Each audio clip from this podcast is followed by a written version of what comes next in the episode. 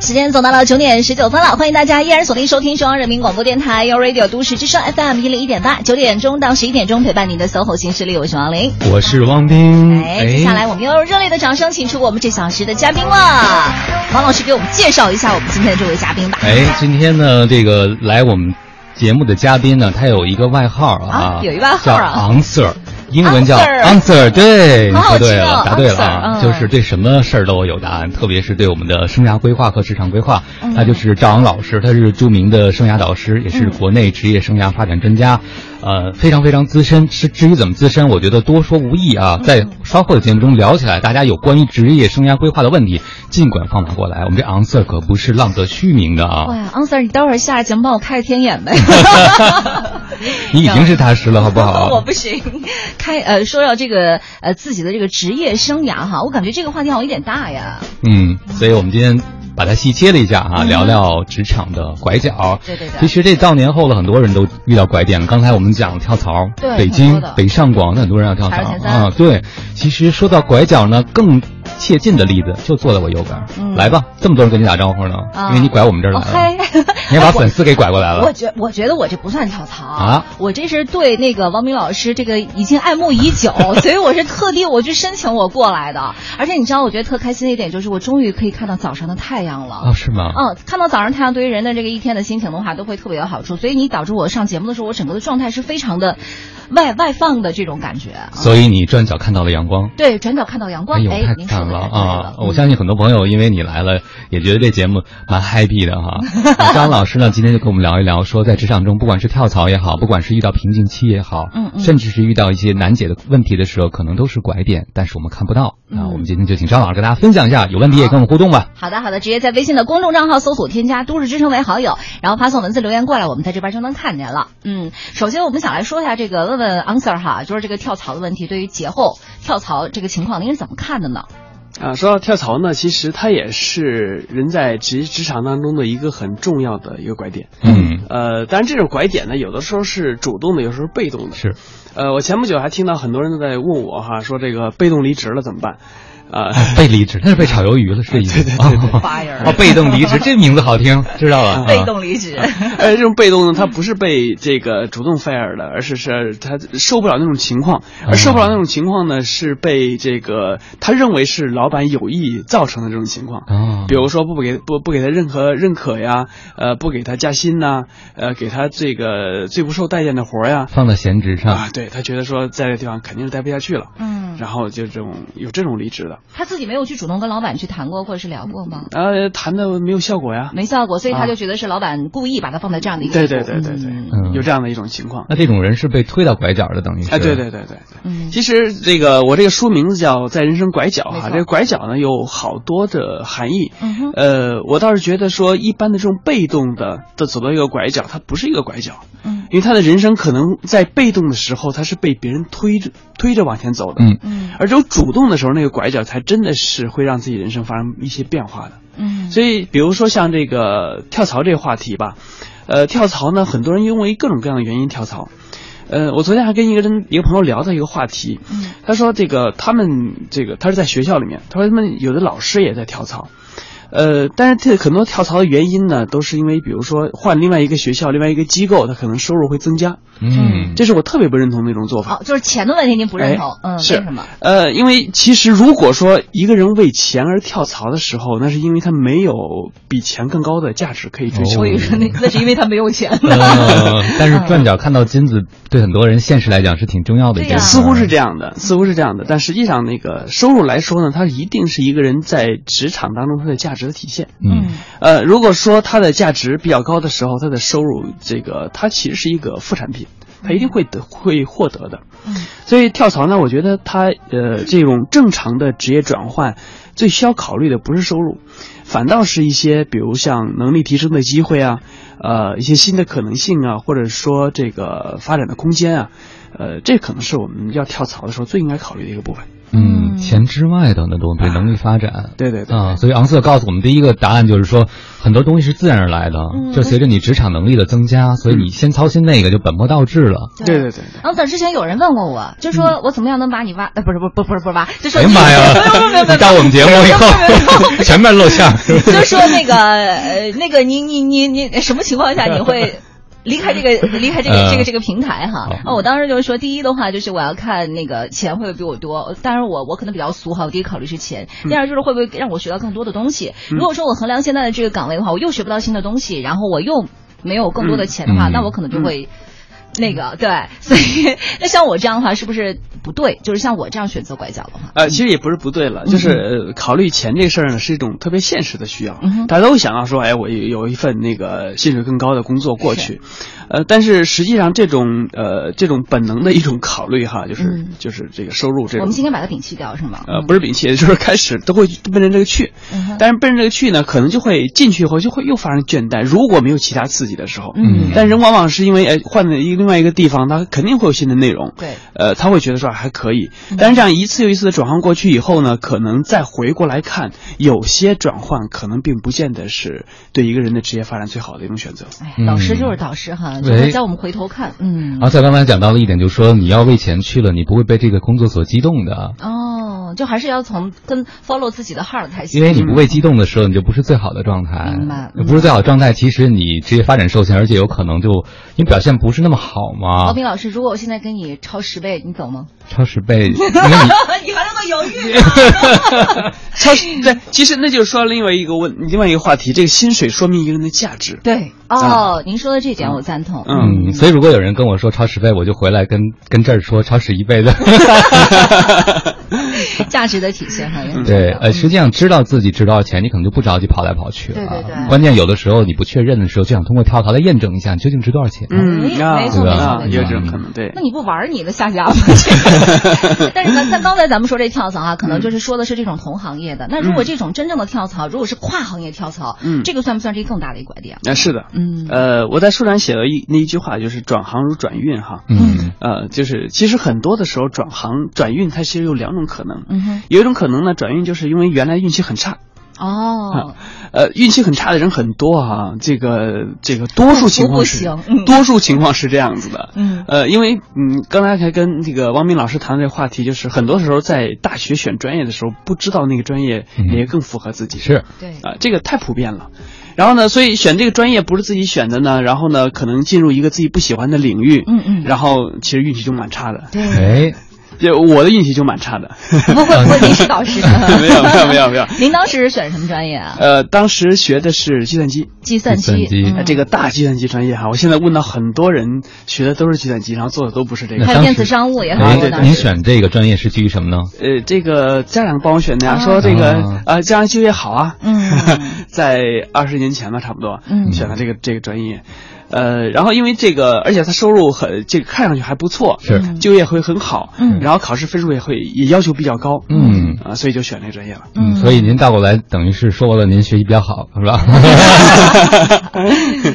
对，有挑了一地，不过您父母还挺有眼光的，二十年以后确实啊，这个职业还依然是朝阳职业，对，好活呀。这个领域是这样子，但是实际上，呃，包括我的很多同学，他在这个领域里面工作了一二十年之后，嗯，就发现说，其实他们很不适合这个职业，嗯，呃，然后想跳到的时候。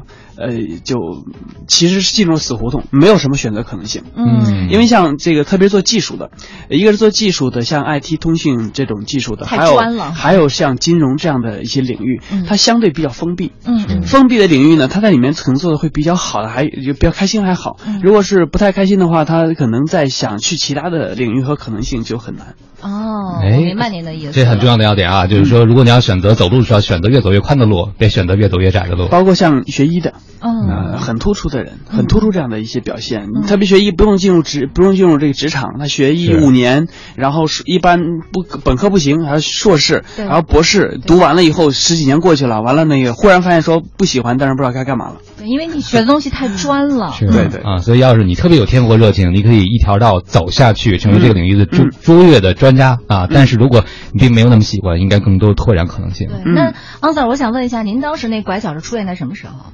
啊，其实在这个进入职场之后就开始拐了，拐了好多次。然后当时就是我刚才说那个转运嘛，就是那个属于是运气比较差。但是呢，也是还有另外一个运气比较差，就是当时那个领域，那当时这个这个时代没有什么职业规划，嗯，也不了解这些思路，嗯，然后就就就亲以身这个试法 哈，就是不断的去实践，然后不断的去转换，嗯，然后呢，慢慢才找到自己可能比较喜欢的领域。所以您拐了好几次是吧？好多次啊！昨天看了一句话说特别好，说这个最快的路可能不是直路，嗯嗯，最快的路那是什么路啊？对，有可能是因为路吗？因为你可能是。拐了几次，其实对自己了解会更深。人有时候走一条顺的路，对，就没有试过嘛，可能你知道自己机会就更少。我一直都觉得人生啊，千万不要后悔，就是你可以留下一些遗憾，但起码你试过了。我知道这个东西不适合我，嗯，但是你要是后悔的话，因为你从来没有去试过，嗯，确实是这样。好了，九点三十分，这样我们先来看一下天气情况，稍后回来继续跟大家聊。一零一八气象服务站。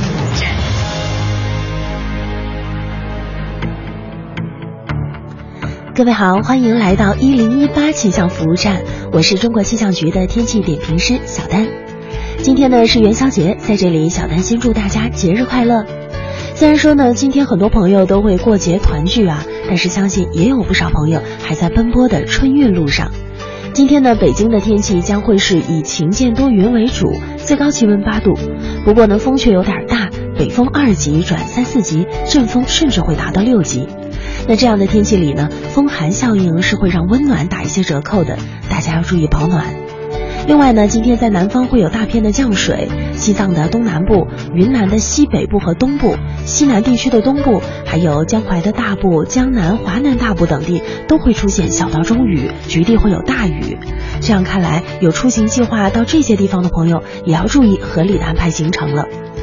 我们再来关注其他国际大都市的天气情况。今天新加坡和雅加达会下起中雨，气温很接近，最高气温在二十九到三十二度之间，最低气温呢二十五六度的样子。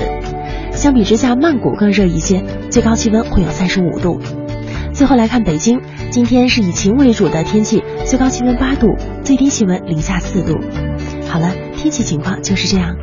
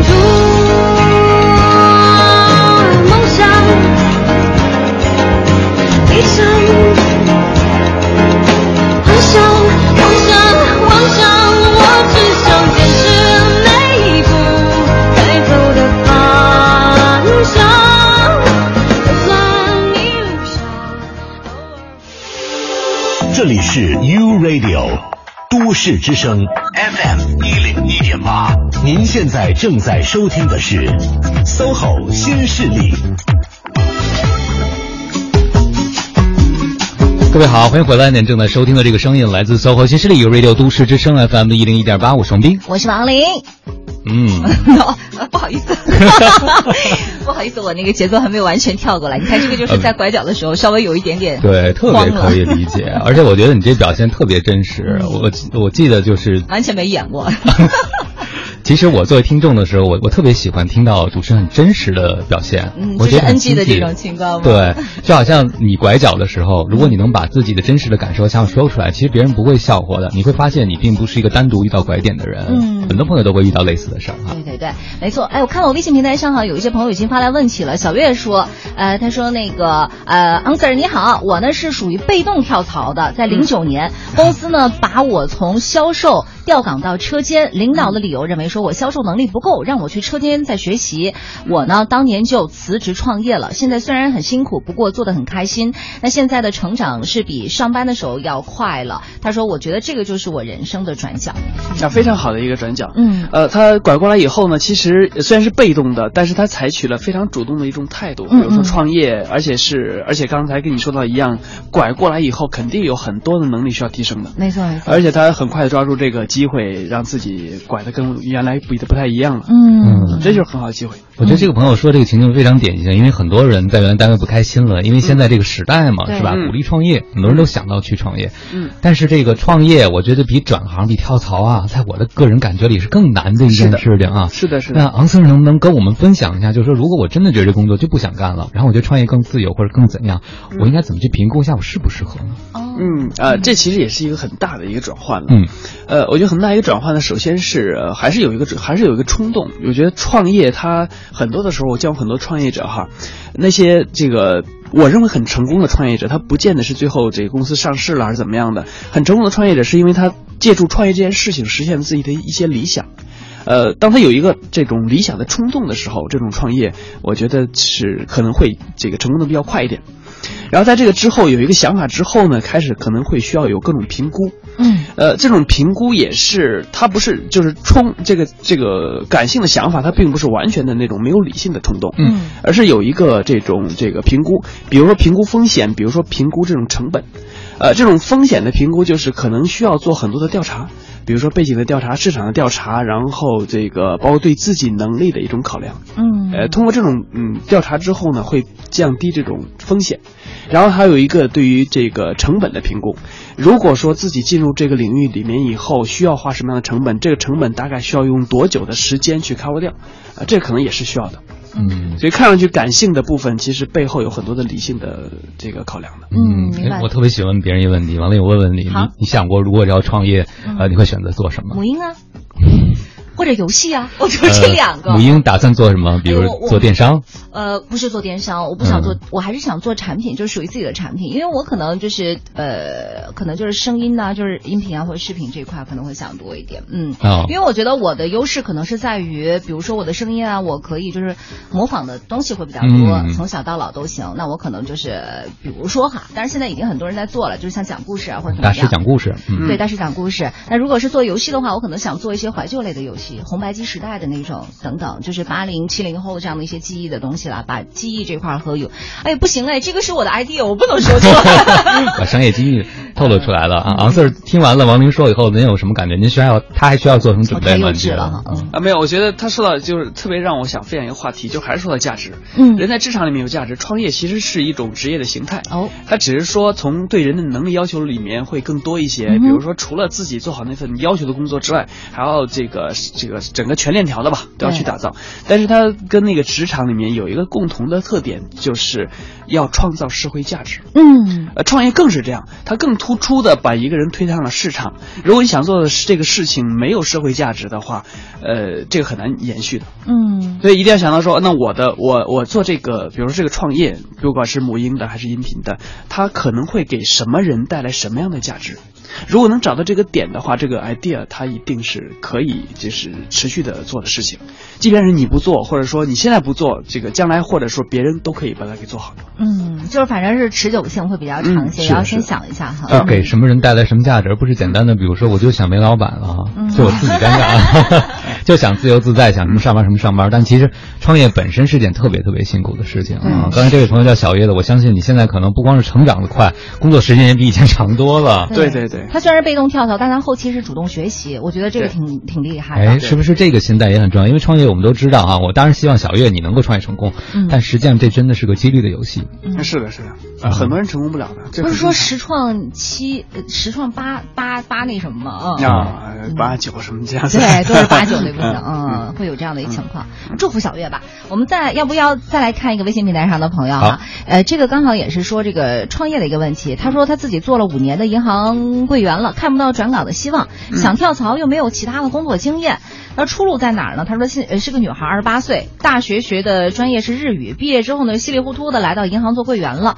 他说这里的柜员想转岗，大部分靠的是家里的呃财力来拉存款的，或者靠人脉啊。自己呢是一没有人脉，二没有存款，转岗又遥遥无期，想学习银行其他方面的知识没机会，每天都是机械枯燥工作，日复一日。跳槽的话呢，看到这些社会招聘啊，都是要求有相关的岗位工作经验，想创业又没有人脉和经验。好可怜，了 那也很想在自己还算年轻的时候跳出这个圈子，就想问一下 Answer 有没有什么经验可以传授一下？对，听上去好像什么都没有。对，就自己什么都没有。呃，其实那我说说一些狠话吧，哈，说一些特别犀利的，就是他需要为这个稀里糊涂负责，他需要为没有机会负责，他也需要为这个日复一日负责，也需要为自己没有经验负责。嗯，啊，这个特别犀利的话，其实背后是他真的要负责了就对了。嗯啊，所以其实他说的情况呢，我觉得很多人都有。浑浑噩噩的过日子啊！对对对，这个太正常了，因为很有很多种因素吧，比如说自己的成长的环境的因素、家庭的因素、学校的因因素，包括自己的，比如说智商啊、情商啊，各种各样的这个这个因素。但是当这种情况发生的时候，我们怎么去对待它？嗯，这个是更重要的。比如说说到说稀里糊涂的选择一个专业，稀里糊涂做一个工作，那那你为要需要为这个稀里糊涂负责，那下一步可能就不不能再稀里糊涂了。比如说呃，说自己没有经验，那。这个不应该对方负责，这个所有的职场肯定要选择那有经验的、有能力的人。那你没有经验怎么办啊？你再想想办别的办别的这个办法呗。嗯，比如说，呃，就拿我自己来来说，我几年前进入职业规划这个领域，其实我也没有经验。嗯，呃，包括当时很多人都在做培训师，而我呢，这个培训能力又不是那么好。那我需要为这个事事情去负责，那我就可能要花比别人更多的功夫。在工作了十年之后，我可能每个月要拿着两千块钱的收入去做一件这个比别人要更努力的事情。嗯，这是这个事情是你选择的，你就要为这个事情去负责。嗯，所以这就是 很多朋友都会听到刚才王林说这个问题非常有共鸣。我确实也没存款，也没有人脉，对不对？确实这工作又机械又枯燥，然后日复一日搞，我也没有时间去进修或者充电，这好像都是蛮客观的一些理由。嗯，但找到的您去的很多人也是带着这些理由，就说其实是我被卡住了，不是我想被卡住。啊，所以他看到的是障碍。嗯啊，他没有看到自己的目标。如果说他看到说，那我想做什么，我真的特别想做这个的话，那他可能就是需要，真的是需要抽出时间来。所以在呃，其实他很多做的事，很多事情呢，他如果排排序的话，把一天的事情排出来，可能所有的事情都不是那么的重要。比如说，他有一个理想，说那我不想做银行柜员，我想做一个作家。好，那把作家这个事情放在这儿，再把其他事情放在那儿，看所有的其他事情，可能有一半的事情就是为了生存，对吧？还有另外的一半是那那个事情呢，是别人丢给他的，跟生存没有边的关系。嗯，那可以排排看，那其他事情就先把它给扔掉。嗯，是别人给了给了你很多你不想做的事情，但是因为你没有自己想做的事情，所以你就会被所有的这些繁琐的事儿给占据了。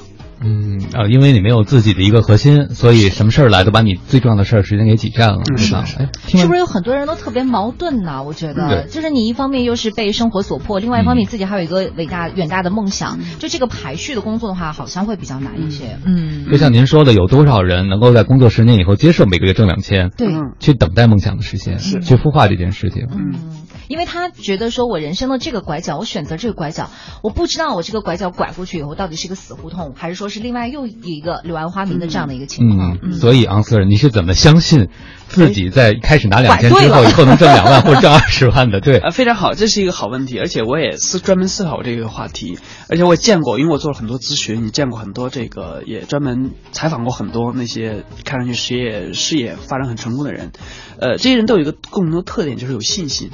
嗯，这种信心不仅指的是对自己的自信，嗯，这只是一个方面了。自信它是基于自己的经验，基于自己的能力的，呃，但是我觉得这种信心呢，有的时候可能没有那么多的经验。比如说，我做的很多事情都是这个我从从来没有做过的，但这种信心是基于这个更多底层的信心，比如说对于梦想的信心，嗯，对于人生使命的信心。所以，呃，刚才你们开玩笑说 answer 哈，呃，这个 answer 并不是 answer 所有每个人自己的问题。我对他有了一个嗯新的自己的定义之后，呃，开始别人叫 answer 哈，后来我有了自己定义之后，我才敢自己自称 answer。因为我说那 answer 更多的是每个人 answer 自己的人生召唤。嗯啊，所以那我想，呃，这种信心是，我想每个人可能都在某一时刻听到了自己内心当中那个心那个那个声音，觉得说，哎，这个可能是我特别想做的。但是其中有一部分人有信心说，我想到这个地方，我去努力，我一定能够实现它。有了这种信心的时候呢，呃，我相信很多人都是会越走越成功的。那我们会需要，比如说我现在要去创业，是创另外一个领域的话，我需要对那个领域做的这样的一些基础工作，对它的了解，嗯，这块的东西要怎么去做呢？嗯嗯呃，好好多方面呢，比如说这好多素材和渠道，比如说看书、看网络的各种媒体和渠道，然后找人去拜访，嗯，然后跟他们去聊，然后作为这个消费者、用户去体验，嗯，好多种方式。哦，嗯，不过你刚才说到了这个相信的问题啊，我还是想再追问一嗯，相信了才能走过去，才能走过转角看到阳光。嗯，但是对于很多人来讲，这种不确定可能是最大的一个挑战。没错，就是不见兔子不撒鹰。很多人今天想到跳槽，也许不要涨两倍的工资，但至少看到更好，对不对？要不他怎么？敢走过去就没有证据吗？没错，其实你刚才说的这是倒置的一个问题啊，先相信才看到证据，但很多人要看到证据才能走出这一步。是的，所以人生道路会不同吗？其实我现在现在我转过来看哈，因为呃，这是用如果别人说哎，那你这次你是因为转的好了才这么说，但实际上我就我就特别呃回顾我前面前至少前十年的时候，我现在都觉得说在那个时刻我就像是走到了一条黑胡同里面，嗯，就是伸手不见五指的。漆黑，我不知道下一步会走到什么地方去。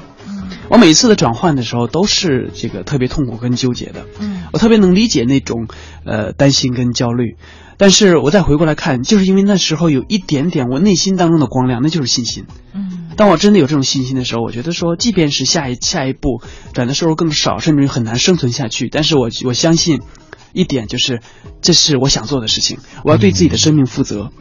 那人生我觉得就那么短短几十年，如果只是为了让自己生存下来，呃，我觉得就太没意义了。嗯，您还是不缺钱，我觉得。是不缺钱是吧？这些。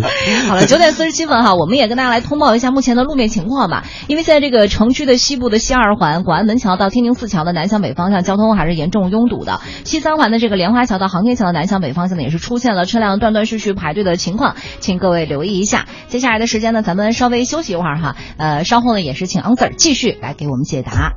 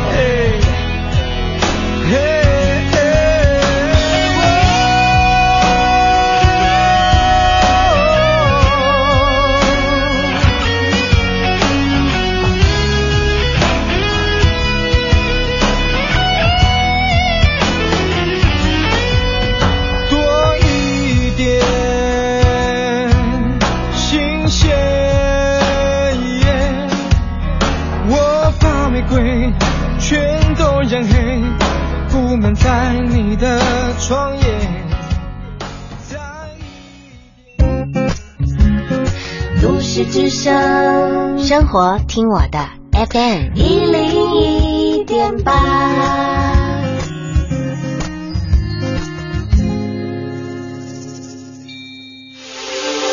这里是 U Radio 都市之声 FM 一零一点八，您现在正在收听的是 SOHO 新势力。好的，时间走到了九点五十一分了。您现在收听到的声音来自于中央人民广播电台 u Radio 都市之声，九点钟到十一点钟陪伴您的 SOHO 新势力，我是王琳，我是王斌。是的，此时此刻呢，陪伴我们坐在我们直播间的还是我们的生涯导师，国内知名的职业生涯发展专家、资深的生涯咨询师、咨询师督导赵昂 Answer，再次欢迎您的到来。啊，刚才呢，我们说到您这个新书哈，在人生拐角处也谈到了很多。呃，我跟汪老师 刚才我们就一直在说，你怎么知道你拐过去之后，到底那边是不是光明的？嗯，其实呢，我我还有一个问题想问一下，嗯，就是呃，您刚才一直说到坚持、相信，嗯，那我想问一下，就是有什么样的情况我们需要放弃呢？或者是说要再去另外这样的一个拐角？呃，其实不存在放弃了。刚才你说到说我不缺钱，这个是我特别想讲的话题。我 开玩笑了，呃，这不是开玩笑啊，确实是这个，这是一个很多人都考虑的话题。对，转的时候我缺钱怎么办？嗯，呃，我觉得这一点呢，就是要让自己成为一个不缺钱的人。嗯，啊，不缺钱呢，就是这是两个方面，第一个是有挣钱的能力，另外一方面呢，就是这个这个花钱的欲望，呃，两个可能要控制好。比如说，如果说有有有有一个特别强的花钱的欲望，多少钱可能都不够。另外一个呢，就是有挣钱能力。嗯，而像你说到这个，如果说转过来可能遇到了障碍或怎么办？嗯，然后呢，要不要放弃？什么时候放弃？那。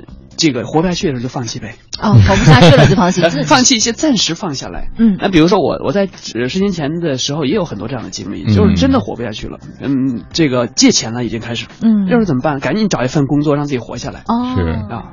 然后呢，等到自己活下来，这个刚喘口气儿呢，然后再去找自己的这个梦想就好了。嗯嗯，那让我想到了网上很多为了自己的梦想，自己不吃不喝，爸妈也不吃不喝的那种人。对。当时大家就讨论说，这种全家都把。赌注压到一个人的所谓梦想身上，这个是对不对？是扭曲的，还是一个健康的方式？对对对对对。我对昂瑟给了一个特别好的答案，就是如果一个人连自己生存都顾不了的话，他怎么有能力去实现他的梦想呢？对对。我觉得，当你接受这个现实考验的时候，你还能活下来，还怀抱点往前走，其实你实现梦想几率变大了。嗯，我明白您的意思，就是说咱们往前走，遇到如果真的是走投无路的时候，可以往回拉点儿。然后这不妨碍我们下次的前进，因为还是刚才那个汪老师说那个人生没有直线，没有指路，对吧？肯定是在这个过程中有不断的、慢慢的曲折的过程，嗯，这是这个人生的正常的状态。嗯，而且您刚才给我们一个特别大的提点啊，就是两边你不知道哪边走这个光明的时候，其实选哪条不是选你觉得光明可能性更大的那条，而是选你哪个，即使是一条路走到黑，你还愿意的那个。啊。非常好，而且经常的时候，经常的情况下，往往是选择那些你看上去有些冒险的路，嗯嗯，是更符合你的想法的路。嗯，这就有一点就更符合想法。您刚才反复提到一件事，叫内心的声音啊。对，内心的声音。我跟好多人交流的时候，我可能会说一句鸡汤话，我说：“ 哎呀，这做决定听听内心的声音。”他这话特招人恨，你知道吗？我怎么就听到内心？什么叫内心的声音？嗯嗯嗯嗯。嗯，您总能听到，来跟我说说您的经验是什么？呃，这个真的是很看看上去很鸡汤，呃，是因为人真的没喝，没真正的去品尝这。个鸡汤到底是怎么回事？嗯，呃，怎么去找到这个内心的声音呢？就真的是找时间跟自己对对话，跟自己谈谈梦想，嗯，呃，跟自己谈谈这个这个生命哈，谈谈生命。如果这一辈子你觉得是最值得的事情呢，是什么事？呃，前前几天我还收到一个这个微信哈，一个家长他跟我聊，他说：“你看现在孩子们放寒假，这个不知道干嘛，嗯，给他花了不少钱，让他们去这个参加各种活动培训，结果发现这孩子们，呃，玩也没玩好，学也没学好。说这个从生涯的角度来看，你说这个寒假。”怎么过呢？是我说这个，你不知道孩子他想要什么吗？嗯，他说这个我没我没跟他聊过。嗯，我说你跟他尝试着谈一谈梦想，谈谈孩子自己的梦想。他说哎，从来没跟孩子谈过梦想。嗯，你看，如果说我们自己从小都没有人跟我们谈过梦想，那我们长大的时候可能也没有这种习惯，说跟自己对话。嗯，如果一个人总是跟自己对话自己的梦想，哪怕很小的一个梦想，说哎，那我今天我特别希望的是去天安门门口去去溜达一圈，然后看看早上这个升旗，看看太阳。嗯，那可能是梦想的话，我们如果每天都活在梦想当中，那可能这个内心的声音就会总会蹦出来。嗯，就养成这样的一个习惯对对对，是一种习惯，从小培养。是的，是的。但是如果说总没有这种习惯，那个内心的声音可能就永远出不来，他会就会觉得很很很招人恨这一会儿哈。呃，梦想声音。咱们就是确实有很多的家长可能从小习惯性的会给孩子就是塞好了，塞给好多东西，这我觉得重要的，但忘了这个自发性和主动性是孩子身上最宝贵的部分了，因为他自己是一颗种，他要长成什么，他比我们更清楚。孩子的想象力非常重要，想象力是激发你以后的创造力的，所以我觉得家长也应该好好的保护好孩子这样的一种想象力，还有他的梦想。不知道给孩子安排什么，问问孩子想干什么。是的，嗯，好了，时间到了九点五十六分了，那我们先稍微休息一会儿，整点过后马上继续回到我们今天的话题当中来。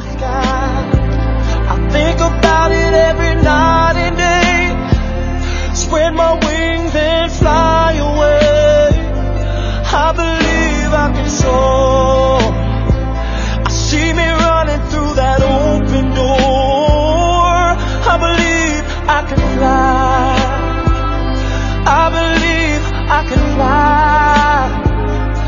I believe I can fly.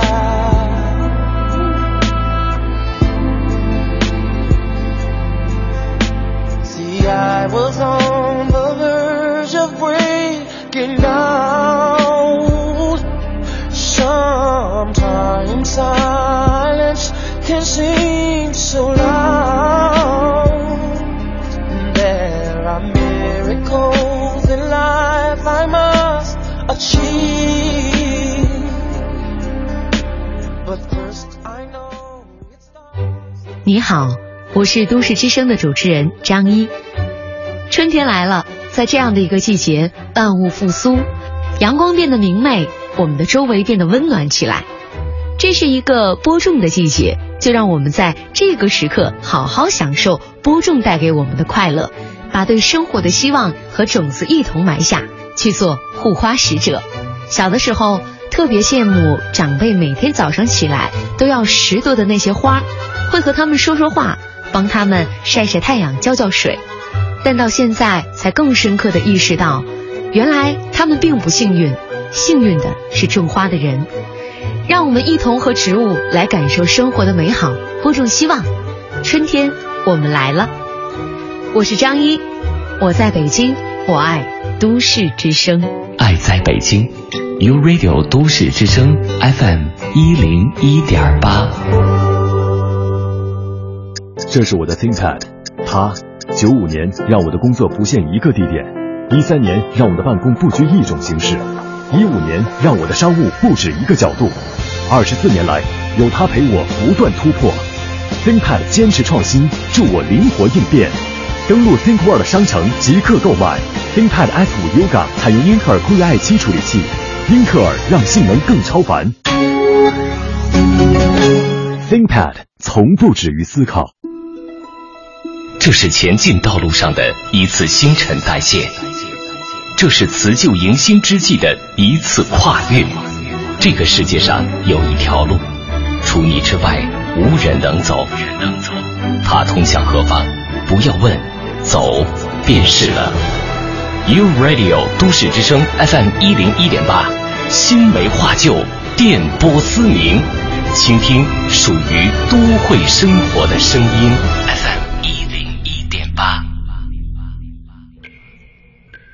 一滴水源于生活，关乎生命；一线泉源于自然，关乎发展；一汪海源于宇宙，关乎未来。滴滴相报，水流汇聚清泉；线线相拥，清泉凝聚海洋。汪汪相惜，海洋相聚永远。保护生态环境，爱护绿色水源。讲文明树新风公益广告。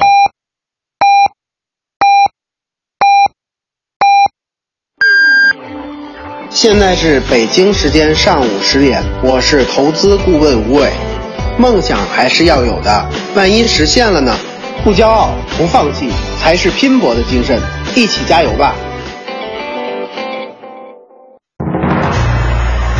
中央人民广播电台。，U Radio，U Radio，都市之声，FM 一零一点八。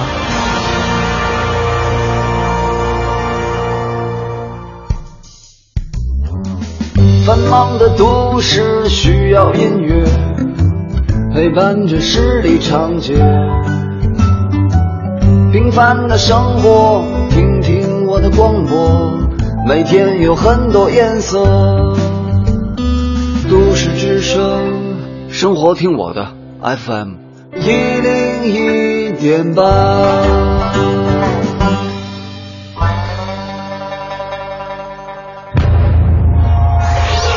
一零一八都市大头条。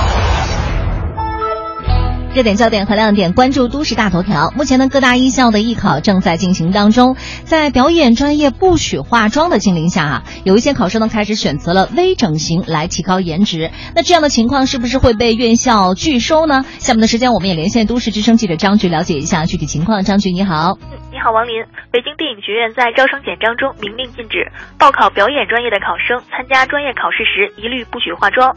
中戏也曾多次强调，希望学生素颜考试。初试复试都不得化妆，并会准备卸妆湿巾，要求学生洗脸。即使这样，依然拦不住考生想要变美的冲动。对于时下流行的微整形，中戏院长助理郝荣表示，中戏崇尚纯天然，喜欢看到学生淳朴自然的状态，也就是璞玉不琢。如果是打了瘦脸针，笑容就会僵硬死板，考官很容易就会看出来，这样的学生就会被拒之门外。如果考官拿不准，也会通过反复查看正面、侧面照片以及考试的视频来斟酌。一位演员是否受欢迎，艺术生命力是否长久，不仅要看容貌，更是与演技、人品与个性等多方面因素有关。由此来看，形象气质只是其中的一方面，但绝对不是全部。因此，考生要需要调整个心态，也就是花费功夫提升自身的综合素质，展示作为演员的潜质，不要光想着去拼颜值。好的，都市焦点，尽在大头条，王林。嗯，好的，感谢张局。这里是 U Radio 都市之声 FM 一零一点八，您现在正在收听的是 SOHO 新势力。节目现场映衬多彩职场，电波声场源自个性气场，客观立场导航人生秀场。SOHO 新势力带领你纵横职场，势不可挡。好了，时间走到了十点零三分了。您现在收听到的声音，也来自于中央人民广播电台由 Radio 都市之声，九点钟到十一点钟陪伴您的 SOHO 新势力，我是王琳，我是王斌。是的，此时此刻的，陪伴我们坐在直播间的还是我们的呃嘉宾老师赵昂，也是我们的生涯导师，国内知名的职业生涯发展专家，资深的生涯咨询师和我们的咨询师督导，再次欢迎您的到来。好，大家呃，大家好，我是张昂。是的，欢迎张昂老师。张昂老师刚才在前一趴中说说了一件特别特别重要的事，就是我们常说的，怎么倾听内心的声音。对啊，其实我觉得每个人都会有一些内心的声音，比如想做点什么，可能有些大人一些想法，比如说也想去学个画画。啊，或者学一个某一种兴趣爱好，但是你知道吗？你脑袋会有一个声音，是小时候爸妈跟你说的，就学那个有用吗？哎，对对对，您说的太对了，就很多的东西就直接被扼杀在那个萌芽状态了。嗯，所以其实你问他的梦想是什么，他其实可能有一些小种，他自己就先给掐死了。嗯嗯，而且小的时候，他可能我我的内心的声音是这样的，就是我会想起很多声音，比如说我想做这个事情，然后另外一个声音想起来。这个东西能赚钱吗？然后还有一个声音就是，你学这个东西能给你带来多大价值？你放弃现在的这样的一个情况，你觉得合适吗？就好多好多声音同时响起来，我不知道该选择哪个才是我真实的内心的声音。所以，当这个成为一种习惯的思维模式之后，你就会发现很多职场人，就像我们前面把讨论一些案例一样，对不对？完全不知道自己内心声音在哪儿。那呃，昂 Sir 跟我们说说，就是我们作为成年人干一些没用的事儿，对我们职场会不会更有用？啊，是啊，这是一个话题，就是首先要问自己一个问题，就是什么是有用的？嗯，对，是有用的。啊，什么是有用的？然后再问啊，就是比如说什么是有用的？那挣钱多是有用啊，对吧？然后呢，那个这个升职加薪是有用啊。再往下问呢，就是呃，升职加薪能带给你些什么？嗯，那如果说到八十岁了，咱们再去想想看，八十岁了，你从八十岁再往下再往回看，你的升职加薪能给你带来多大的价值跟意义？嗯、这个生命的价值跟意义，这才是最重要的。对，说这个呢，说到说这个有用和没用哈，呃，我觉得呃，我们如果说内心总是这样的声音，我们肯定会有很多恐惧，就是什么事都不敢做。呃，如果说这个时候听到了我们这个广播，想做一点点尝试的话，我觉得不妨从一点点开始试试看。嗯，一点点小的突破，如果在这个有很多恐惧的情况下，呃，推荐一个好玩的玩法哈，我我在家就是这么做的。我在家里呢，墙上有一面有一面墙，我贴了一个这个打印的海报。嗯嗯，那是一棵树，一个树的样子，我把它叫梦想树。哦，然后每年呢，我都会贴上我自己的小的梦想。嗯，然后呢，我每天从那个墙面过的时候，我都会去看这个这梦想，我就想想想看，我今天为这个梦想做了点什么。嗯，就很好玩。然后呢，可能呃最开始的时候呢，我们可能如果说呃有时间有精力的话，比如说每年嗯给自己一千块钱的预算就很很少了吧，一年。嗯、然后呢，给自己这个十天或者五天的这个时间去实现自己一个小梦想，嗯、我觉得都可以尝试试看。如果说这种信心，如果刚开始从小时候就觉得说开始又开始抱怨了哈，刚才说了说孩子开始就抱怨说父母没有跟我谈，家长也没跟我谈，我现在已经成人了该怎么办？那时候更需要为自己负责了。嗯，就你该断奶了。对对对，呃，所以梦想说啊，所以不妨试试看啊，就是呃，从一点点积累出来，这时候可以积累出来什么信心呢？就是积累出来呃，对于梦想实现的信心。嗯，如果一个一个小梦想都实现了，可能你开始想到说更大的梦想了。嗯，声音一直在，看你敢不敢听。当你听一些小声音的时候，你你你做了以后，发现有成绩，你就越敢、嗯、越来越敢相信自己。嗯，但是你刚才说这点特好，就花一千块钱投资下自己的梦想。我不知道现在有多少人会花一千块钱投下梦想，不是很多的一笔钱，但是想不起来。是，就是你不知道该往哪边去投。王 Sir，我想问您一下，二零一六年到现在，您的梦想书上，您实现了哪些小梦想了吗？呃呃，在去年，先说去年的吧，因为刚刚过了，刚过来。其实，在去年也是也是跨年之交。嗯。呃，我帮我太太实现了一个梦想。哦。啊，呃，她一个梦想就是她是一个，她是一个特别典型哈。我每次跟她讲一些我想这个我我知道的事儿，我跟她去分享的时候，嗯，她开始她这个前几年的情况特别不满意，说你别总来教育我。哦。然后后来呢，在这个很好玩的一个分享，就是在去在前年的时候，我在梦想树上写上我的梦想的时候，过两天以后回家发现那个树变了。他把我的梦想贴在了一边，嗯，然后他自己贴上他自己的一些小梦想，嗯，然后然后因为我是做生涯规划的哈，我们对这个比如说梦想有一些做法，就是比如说这个更具体能够看得着什么等等的，他全都没有，但是我没有任何的这个给他建议，嗯嗯，然后我在去年年底的时候，今年年初的时候，我就帮他实现一个梦想，嗯，我看到他说他想特别想去三亚玩，啊，然后虽然我也很忙，他也很忙，然后各种这个问题和这个事情，但是我说。呃，我们一定要在元旦的时候，那是我们结婚纪念日。嗯，我帮你实现一个梦想，我们就去三亚玩。嗯，然后我我我都有想，我都有想过哈，当我们慢慢的实现一个一个小梦想的时候，他开始也开始对梦想有信心了。嗯，今年他就主动跟我说，哎，那咱们梦想树这个挂在什么地方？因为今年我们过年时间刚换，刚刚搬家了。他说我们把梦想树贴在什么地方？他在问我。啊，然后我觉得说，呃，他的梦想慢慢被被被被唤醒了。嗯，呃，我觉得这就是一种改变。王老师，你没有发现，这梦想说除了可以让自己的拐角更好，让婚姻生活也是遇到一拐角。聪明啊，但是一千块钱打不住去参加。哎，不过你会发现，其实很多人在传网上关于爱情的那些文章的时候，通常都会说到一句话，就是能够帮助别人实现对方梦想。嗯，是爱情中一个很重要的成分。对对对对。但是有多少情侣会在或者进入婚姻关系之后，特别是啊很多年之后，还会想到问问对方有没有梦想？是。可能你问你老婆很有梦想的时候，他会说：“我的梦想就是你帮我把碗洗了，是吧？”对对对。真的会出现这样的情况，所以我觉得您这办法确实挺好的。嗯，我我觉得这个可能生活确实得有限制，就像王林说的，得有得有钱，得有人洗碗擦地。嗯、但如果每次你们的生活仅限于这个，这就比较麻烦了，对不对啊？嗯、那就意味着除了这件事儿，除了吃饭以外，就没有其他的你们精神层面可以交流的部分。哦。嗯，没错没错，就是不能老是被眼前这些现实东西所困住。对，而有的时候就是你忽略了那些可以创造的美好之后，你们的关系就变得越来越没有可能性了。嗯，就是你老去纠结那些解决不了事儿，就没准出你说这话别老看着我，啊、我没问题，我好好的。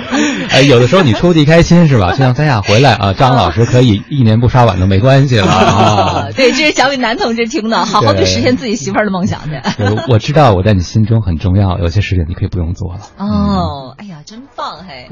嗯，那刚才我我在看到那个微信平台上，还是有一些朋友哈，也是在继续提问，要不我们再来看两条吧？好嘞。好，这位朋友他说了，这个想问一下，到底是跳槽还是继续工作？做选择需要注意什么？他说他在一年前加入了一个创业团队，就一年的时间让他得到了迅速的发展，然后他觉得说自己现在所服务的公司跟以前那个曾经让他死心塌地跟着往前冲的团队味道不一样了。以前就是为理想，现在是为了利润。他说对于一个经验不足的新手，Answer 有没有什么好的建议？或者还是说自己依然是留在这儿比较合适呢？嗯嗯，所以其实这个话题呢，就是还是说到创业哈，就是当然他是跟随一个创业团队，嗯，呃，这是他的一种感受了。就是我还听到别人有感受，就是跟着一个创业团队几年以后呢，就再也不想创业了，嗯，都吐了哈，就是那个 创业太辛苦了，对对，前期太跟开荒似的，对。所以其实呃，我们要知道的是，这是。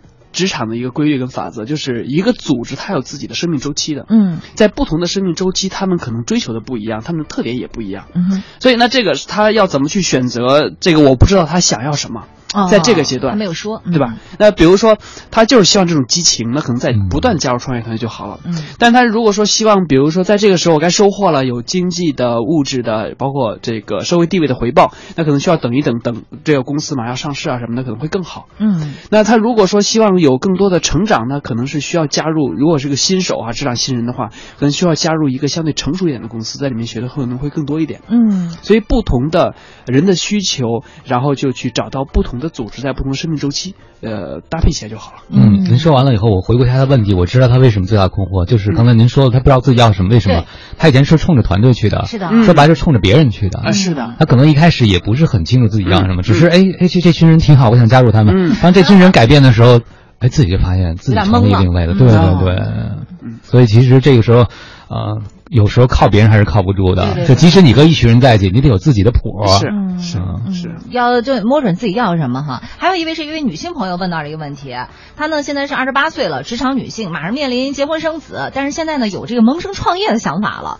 她说我怎么样去平衡和找到人生的答案呢？在稳定但是没有激情和发展空间的岗位上继续工作，还是说我干脆就奋力一搏去实现自己的价值？她说这个代价到底有多大？嗯，二十八岁这个年龄还是一个很多人都很瓶颈期了。对，你想二十八。二十九的时候会有想到说三十而立了，对不对？然后可能对于女性，她最佳生育窗口期就是那么几年。那如果生了孩子以后，可能对职场也有很多的影响。那其实怎么去选抉择，真的是很多人面临的问题。嗯，呃，对，所以这个我肯定不能给出明确答案，因为因为我不是他哈。要我如果我是他的话，我的选择跟他选择肯定可能会有不一样的地方。嗯，但是他有纠结，这个纠结呢，就是我们看这个纠结吧，这个纠结其实背后是有假设的。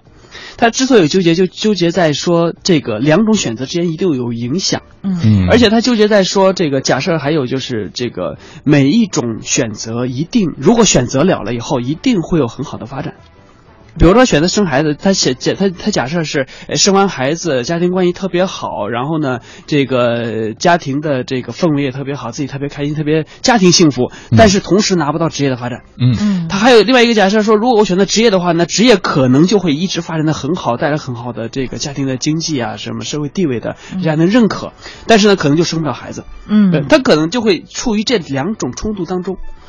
所以就应该一毕业二十三岁就生孩子，这样就什么都不耽误了。二十三岁的可能二有二十三岁的苦恼，对，也有他的 苦恼，确实是。所以当他陷入这种假设的时候，他一定是跳不出来的。嗯，但实际上的现实一定是模糊的。嗯，那即便是选择了职业，职业可能也会好，也会不好。对，而且他呃，即便发展职业，也可能不影响他生孩子。嗯，那同时他如果说选择了生孩子这个事儿呢，可能也会面临这样的这个好和不好的地方。嗯，所以真实的情况一定是这个模糊的，他真实的选择应该是顺其自然的。嗯，顺其自然，而且是努力争取。嗯，就是呃，顺其自然，就是这个。如果说。这个各方面的需求，包括自己的想法，呃，觉得说这个该生孩子了或者该创业，他就去做就好了。嗯，然后再去在这个时候呢，再去努力争取自己想要的这个地方。比如说去创业了，但是呢又特别想要孩子，我觉得也不不一定会影响啊。嗯，就是努力给自己创造创造这个条件的条件那就好了。就看你以什么角色去进入创业团队，对不对？是一定要那么辛苦的角色，还是可以帮忙，同时还把握自己的生活空间。而且很多人纠结纠结，就把这个时间给纠结过去了。对，可能这个关键期，哪怕比如说创业，可能就需要你投入一年。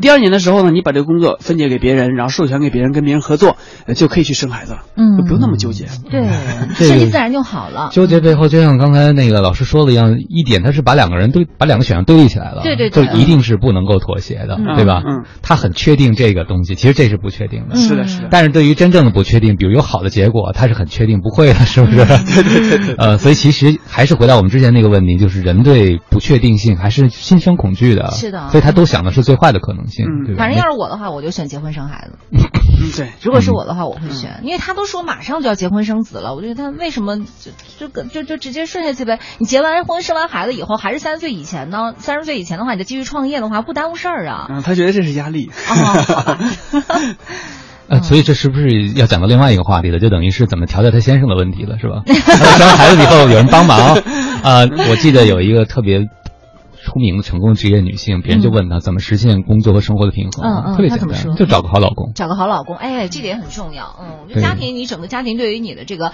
呃呃，对，可以帮你分担很多的东西。是啊，这像刚才王林说的，刚才。老师讲的这个梦想树适合夫妻沟通，真的，你也许可以把你的纠结跟你先生。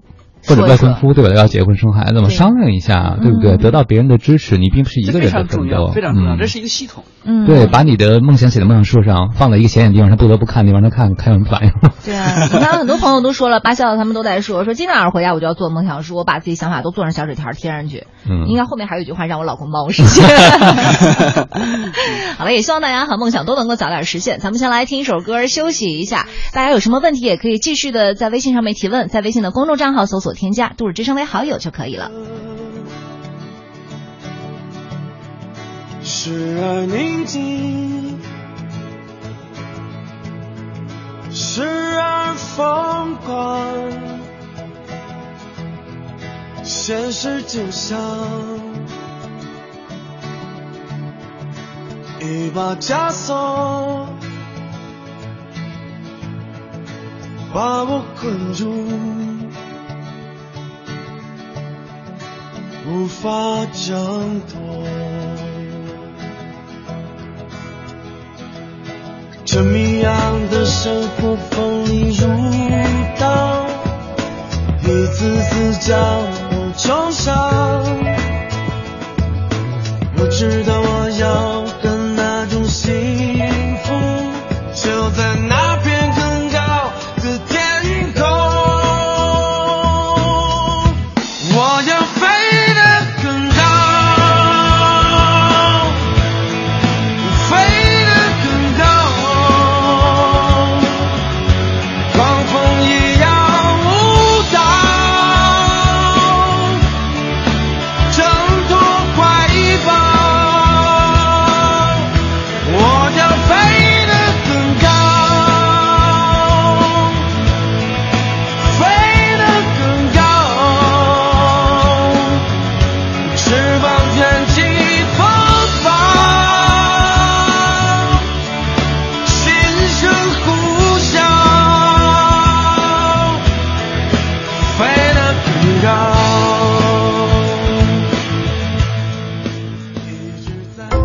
在都市生活就在都市之声，锁定 FM 一零一点八，生活听我的。大家好，我是李春。这里是 U Radio 都市之声 FM 一零一点八，您现在正在收听的是 SOHO 新势力。各位好，欢迎回来。您正在收听的这个声音来自 SOHO 新势力 Radio 都市之声 FM 一零一点八，我是王斌。是的，我是王林。此刻呢，陪伴我们坐在直播间的还是我们的 Answer，我们的生涯导师。今天要聊一聊哈，在人生拐角处的这样的一些选择的问题。刚刚已经跟呃 Answer 聊了好多了，嗯，呃，然后其实我我特别想问一点哈，就是想问一下 Answer，就是我怎么知道？就是我来肯定我自己，因为我觉得很多的时候，我听到我自己内心的声音都是很自卑的，就我觉得我自己做这个也不行，可能做那个也不行，然后就会瞻前顾后的想很多很多的问题。那我怎么样来发现自己的闪光点，发现自己适合做什么？嗯，来发现自己适合做什么，发现自己的优势，这是很多人期待的。嗯，但是他们包括我之前做咨询的时候，很多人都过来问我说：“那老师，你能不能帮我看看我的天赋是什么？” 他开天眼。对对，那时候的期待就像是，呃，赶紧帮我算个命哈，我这辈子最适合做什么？对，呃，我觉得其实这个答案在自己那里，嗯，只是说没有，还是一个习惯。呃，教你一个好呃这个好玩小方法，好好好，你准备一个小本子哈，然后每天晚上回去以后呢，呃，问自己问题就是，今天我做了什么事情让我有一点点成就感的。嗯，今天做了什么让我有一点点成就感？啊，对对，我今天画了眼线，我有成就感。哎，对啊，这个 画眼线让你有成就感，你想想看，那个成就感从哪儿来？是因为别人的评价吗？嗯嗯，还是因为呃，就是别人评价你是什么？那个语言是什么？哦，然后你怎么想到去这个画眼线啦？嗯，呃，你怎么想到就是之前为什么没有做，这一次为什么就做到了？嗯嗯，然后就把一点点小的成就感给记下来就好了。然后你你如果说你去持续的记哈，呃，然后呢记一天两天，然后一个月两个月，你再回来看的时候，你会发现说，呃，你满满的都是成就感。嗯，这个时候你会发现一些好玩的地方，就是原来你跟别人不一样。就刚刚我问你那个问题，就是为为什么你之前没有想到画眼线？为什么这一次画眼线？为什么你这次画眼线得到别人的评价了？为什么这一次得到这样的评价，你会感到很开心了？嗯，然后你就会发现，呃，自己的那个闪光点就一点点的浮现浮现出来了。明白明白。他说他是为我画的。对，我真的是为了，我真的是为了王老师画的。所以我就总结出他的一个优势，王林的优势啊，就是他为我画的，因为他很看重跟我在一起做节目，对不对？所以就很看重我的感受，然后也很尊重我，这会让我觉得他是个很好合作的。伙伴，我要把这话记下来，对吗？我要记下来，然后我就会觉得很开心，很有成就感。而且你的可能有一个很大的优势，就是你关注别人的感受，而且你也知道怎么去照顾别人的感受。嗯嗯嗯嗯，好暖啊！突然觉得啊，这可以还有很多可以更多去分析的哈，就是比如说你对王老师理解是什么？为什么你想到说画眼线就能感觉到你尊重他了？嗯，是这样的，王老师给我的感觉一直像温泉一样。嗯，就是我跟他在一起的话，呃不。不能说泡温泉，这感觉很奇怪。所以你涂的是防水眼线。不是不能说泡，就但但是就是跟他在一起的话，跟汪老师坐在节目的时候，就是有那种泡温泉的感觉哈。他是从从脚心儿一直暖到你的那个脑门了，就是这种感觉很暖。哎，对，而且他的这个鸡汤，平时我不怎么喝心灵鸡汤的，但是汪老师知道我喝。我们是土鸡熬的，别人都是鸡精熬的。啊，这为什么呢？就是别人那个鸡汤你不喝，为什么那汪老师鸡汤你会喝呢？因为他说话的话，他会他跟我沟通的时候，他是看着我的眼睛，他很真诚。对，然后我觉得跟其他那些可能平时我看的是心灵鸡汤的一些文章了，我就可能哎翻一翻就过去了，就这种。但汪老师跟我说的时候，每次哎他的那个抑扬顿挫很有意思，他都是那种在你的人生的拐角处，你可以的，就是这种点一下头。你可以的，然后，所以所以其特别喜欢真诚的人，对，很喜欢真诚，所以可能你也是一个特别真诚的人。哦，嗯，所以这是你的一个品质。其实是因为那个我的温泉水都是鸡汤，他是洗温泉是呛水的，被迫喝的鸡汤。哎，但是他还有一个优势，你看刚才王林说话的时候，大家有没有感觉非常形象？非常形象是吗？模仿力很强。就也许你没有见过这个人，但是你听说这个人给人感觉是温泉。嗯，你自己很多人都有洗过，即使没有洗过温泉，你至少用水洗过手，对不对？对对对，就暖暖的，水泡过脚，对不对？嗯，你就会很形象的把这个感知传递到你这儿来。嗯。是，这都是他的优势啊！泡温泉看到了哈，就简单的一个瞄眼线，我们都看到这么多优势。嗯，所以就是信心是这样可以重塑起来的。是的，是的，每个人都会有，就是这边一件很很小的事情，我们都可以把它给记下来，然后从中时间长了就可以有很多的总结。嗯，这是第一步了。您刚才讲到的就是记录自己有成就感的事情，那我就想问了，比如说我们能不能呃，比如这样求观众啊，就是别人表扬我以后，我能不能像您刚才问我们一样，多问几句？哎，就说对啊，你为什么觉得我做这个很特别？或者很好，很好，很好，这很好的一个习惯。就是很多的时候，呃，有的时候是自己想的、自己猜的；有的时候别人表扬你的时候，或者夸你的时候、称赞你的时候，他是觉得好才去表扬你，才去讲这去去讲这个话。但是你多问两句的时候，他可能会把自己内心的想法给讲出来。嗯，比如刚才你说这个做瞄眼线这个事儿，我们刚才像王老师一讲，哎，觉得你你你就会讲出来更多的东西。嗯，所以这是更多的可以可能通过别人的这个更多的思考，会提供你更多的一些优势的这个想法。嗯，但很多人做自己擅长做的事情的时候啊，都有一个特点，就你问呢，比如说，哎，你这怎么做这么好吃？哦，没什么，我觉得人人都能做到这样。谦虚过度哈，有点就就觉得很自然，甚至都没有自己好奇过自己怎么能做成这个样子。嗯，所以你刚才说好奇，这是一个你的优势。嗯，你可以把这个问题问更多的人哈。好奇宝宝。所以刚才说，像王老师说这个很常见哈，就是你为什么能这么做啊？觉得每个人都可以这么做啊？说也就是勤奋罢了，对吧？但是呃，为什么？我也知道是很多人都勤奋了，为什么你的勤奋能做到这个，别人做不到？嗯，呃，你的勤奋为什么能坚持，别人坚别人会坚持不了？嗯，多问自己自己几个这样的问题，你的优势就出现了。对，王老师说那点，其实我我我也是，就别人不管说什么，说啊你那个，我说啊有吗？对，很一般呀，没有呀，我没有觉得自己很，嗯，就可能看不到自己的长处。是的，嗯，但是你觉得很一般的地方，可能很多人其实都做不到的。哦，恰恰是你最有价值的部分，就是本来你可以成为自己的伯乐，结果你对自己的优势是。天哪，明天我一定要挑战一下腮红了。而且可以生活更多。而且我觉得这个刚才那个那王老师提到这个话题，我就特别想再多说一点，就是、嗯、其实不仅是跟别人比较，嗯、说这一点你比别人的有优势，而且更多的跟自己比。嗯，哪怕自己这一点跟别人比起来，真的也不算什么，嗯、但是他在你的能力当中，他真的是最突出的。嗯，那我们要认命。啊，认命认领自己的命运，就是自己在这方面自己确实假哪怕是能力平庸的，嗯、但是在这一点上是最自己是最好的，那也要把它给这个发扬出来。嗯，您说这解决了很多朋友的疑惑，很多朋友都说，哦，我优势有什么用啊？我也赶不上王林，啊、对这个画线没他画的好，怎么办、啊？其实没事儿，关键是在你的所有特长中哪个是更突出的，这就是你命运的一个可能是非常重要的跳起跳点。是的，而且我前两天看到一个观点，我觉得特别棒啊，就是其实每个人优点可能你单独拿出来并不是世界第一的，嗯，但是你是个奇妙的组合，嗯，你就跟打开密码箱一样，你知道吗？可能四位数、六位数，结果这几个长长短短在你身上形成一个特别的组合，嗯、从这世界上就那把锁，就是你能开开。对，就安 Sir 说的，其实自己当自己的伯乐是这种善于发现自己的优点，就好像很多人五官都不好看，你看舒淇是吧？拆开以后都不好看，那组合在一起就是很性感、很好看。嗯，对，所以你得知道你自己是把什么钥匙，而且还得经常去试一试啊，捅一捅那锁。嗯，是的，是的。多撞几次南墙也不是坏事哈，多拐几个弯儿啊，认识一下自己。好了，咱们再来听一首歌哈，稍微休息一会儿，也请各位不要走开。大家有什么问题的话，依然可以通过微信跟我们联系，直接在微信的公众账号里搜索添加“都市之声”为好友，然后发送文字留言过来就可以了。啊，这首歌曲哈，跟我们这个今天话题也是有关系的，来自于范玮琪最初的梦想，我们也好好的倾听一下自己内心的声音。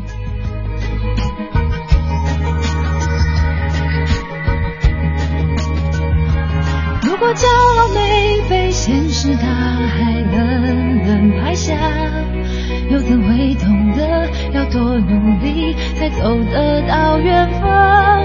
如果梦想不曾坠落悬崖，千钧一发，又怎会晓得执着的人拥有隐形翅膀？把眼泪种在心上。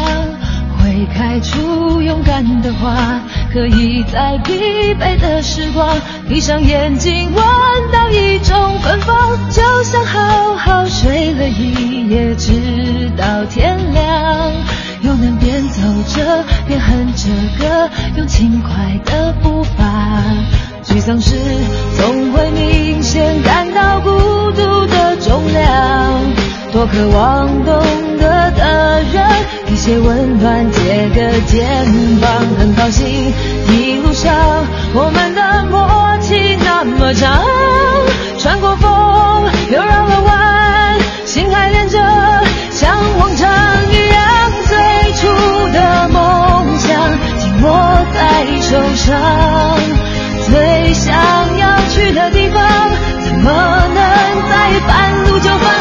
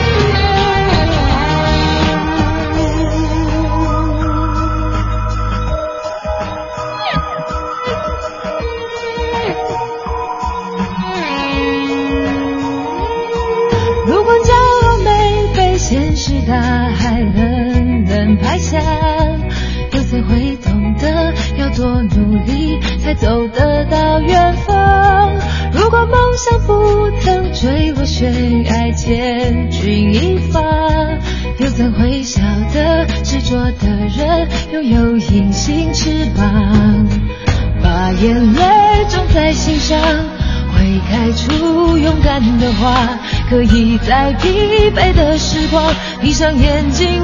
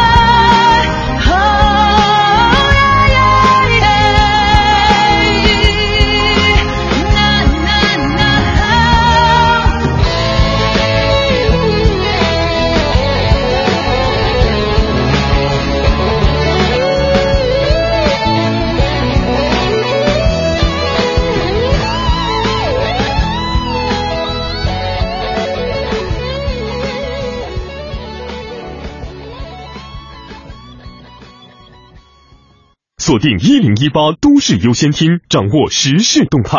四元桥奔驰北京中心提醒您：一零一八都市优先厅马上开始。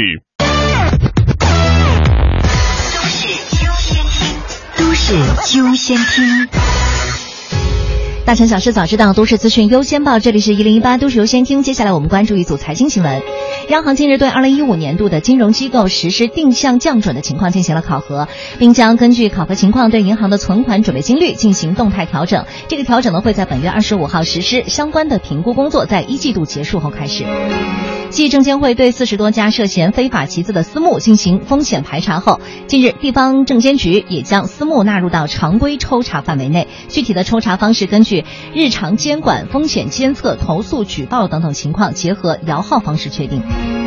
按照发行安排，新易盛等等四只新股将从明天开始陆续申购，打新族将会再一度迎来打新盛宴。春节假期结束呢，消费旺季也是随之结束了。不少信用卡的持卡人面临着大额账单、及时还款的需求。为此，要提醒持卡人的是，不少的第三方信用卡平台还款有延时，一定要预留出足够的到账时间。此外呢，境外刷卡的时候渠道不同，也会影响到信用卡还款。易信近日发布了《二零一五互联网免费电话用户行为报告》，报告显示，九五后、零零后已经逐渐的主导零资费网络通讯时代，成为我国互联网免费电话的主力军。资讯丰富生活，以上是由张局编辑王林播报的《一零一八都市优先听》。四元桥奔驰旗舰店开年聚会来袭，即日起，凡到店保养维修客户均可获赠二十一升原厂机油，保险维修尊享价值三千元，整车翻新。详询四零零零六六八六六八四零零零六六八六六八。繁忙的都市需要音乐，陪伴着十里长街。平凡的生活，听听我的广播，每天有很多颜色。都市之声，生活听我的 FM 一零一点八。